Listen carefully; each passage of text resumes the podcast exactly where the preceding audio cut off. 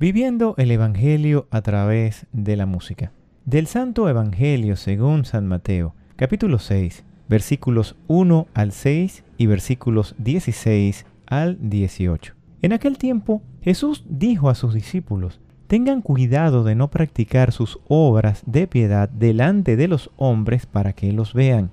De lo contrario, no tendrán recompensa con su Padre Celestial.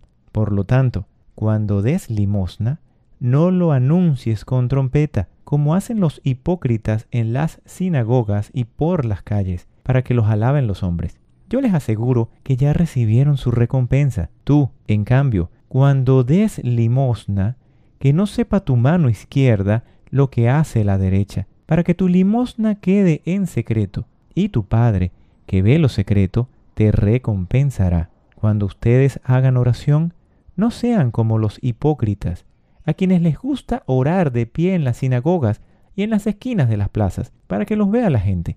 Yo les aseguro que ya recibieron su recompensa. Tú, en cambio, cuando vayas a orar, entra en tu cuarto, cierra la puerta y ora a tu Padre que está allí en lo secreto, y tu Padre que ve lo secreto te recompensará. Cuando ustedes ayunen, no pongan cara triste como esos hipócritas que descuidan la apariencia de su rostro para que la gente note que están ayunando. Yo les aseguro que ya recibieron su recompensa. Tú, en cambio, cuando ayunes, perfúmate la cabeza y lávate la cara para que no sepa la gente que estás ayunando, sino tu Padre que está en lo secreto, y tu Padre que ve lo secreto, te recompensará.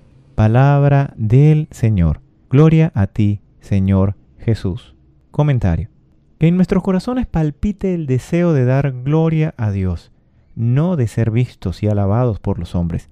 Que cuando vayamos a cantar, entremos en nuestros cuartos, cerremos la puerta y cantemos ante nuestro Padre que está allí en lo secreto.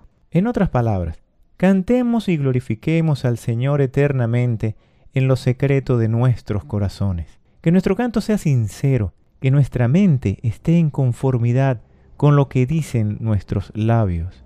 Y pidamos al Espíritu Santo la guía para que nuestro canto al Señor no sea como aquel canto que se hace en un teatro. Llegamos al final y queremos invitarlos a escuchar la próxima edición del podcast Un canto nuevo para el Señor que Dios Todopoderoso pueda oír el canto y la música de nuestros corazones cada día.